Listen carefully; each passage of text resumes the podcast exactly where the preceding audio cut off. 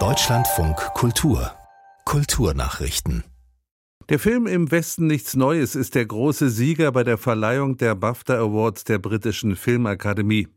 Die Netflix-Produktion des deutschen Regisseurs Edward Berger erhielt am Abend in London insgesamt sieben Preise.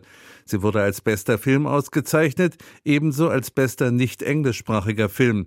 Außerdem bekam der Film auch die Awards für Sound, beste Originalfilmmusik, beste Kamera und bestes adaptiertes Drehbuch. Berger wurde als bester Regisseur geehrt.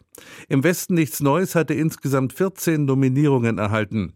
Bei der Gala in London wurde Kate Blanchett als beste Hauptdarstellerin für ihre Rolle in dem Film Tar ausgezeichnet.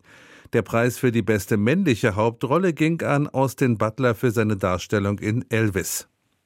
Roald Dahls Kinderbücher sind in der Neuauflage des britischen Verlages Puffin sprachlich verändert worden. Damit wolle man sicherstellen, dass die Werke auch heute noch von allen genossen werden könnten, hieß es zur Begründung. Dem Daily Telegraph zufolge wurden vor allem Verweise auf das körperliche Erscheinungsbild angepackt. So ist die Figur Augustus Gloop aus Charlie und die Schokoladenfabrik nun nicht mehr fett, sondern nur noch enorm. Die Formulierung Jungen und Mädchen wurde in Kinder abgewandelt. Beraten ließ sich der Verlag von einer Organisation für Inklusion, Diversität und Barrierefreiheit namens Inclusive Minds.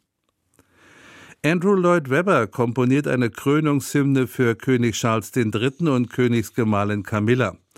Das Stück, das in der Krönungsmesse am 6. Mai in Westminster Abbey erklingen wird, solle den freudigen Anlass widerspiegeln, sagte der Komponist dem britischen Sender BBC. Als Vorlage der Hymne diente der biblische Psalm 98, Singt dem Herrn ein neues Lied, denn er hat Wunderbares getan. Für die Feierlichkeiten im Mai wurden insgesamt zwölf neue Kompositionen in Auftrag gegeben. Außerdem setzt Charles auf klassische Stücke, etwa von Georg Friedrich Händel oder Edward Elgar.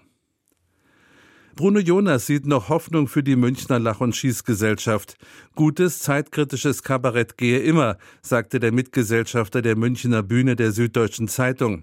Auch gäbe es einige Menschen, die den Laden finanziell unterstützen wollten. Der niederbayerische Kabarettist ist überzeugt, wenn es gelinge, der Lach- und Schießgesellschaft wieder ein starkes Profil zu verschaffen, werde sie wieder laufen. Das Traditionshaus mit rund 100 Zuschauerplätzen kann derzeit etliche Forderungen nicht bedienen, weil ein Geschäftsführer fehlt. Noch gebe es keine Lösung, betonte Jonas. Der gewünschte Kandidat ist nach seinen Worten kurzfristig abgesprungen, der bisherige Stefan Hanitsch abberufen. Einig sei man sich aber in dem Wunsch, die Bühne zu erhalten.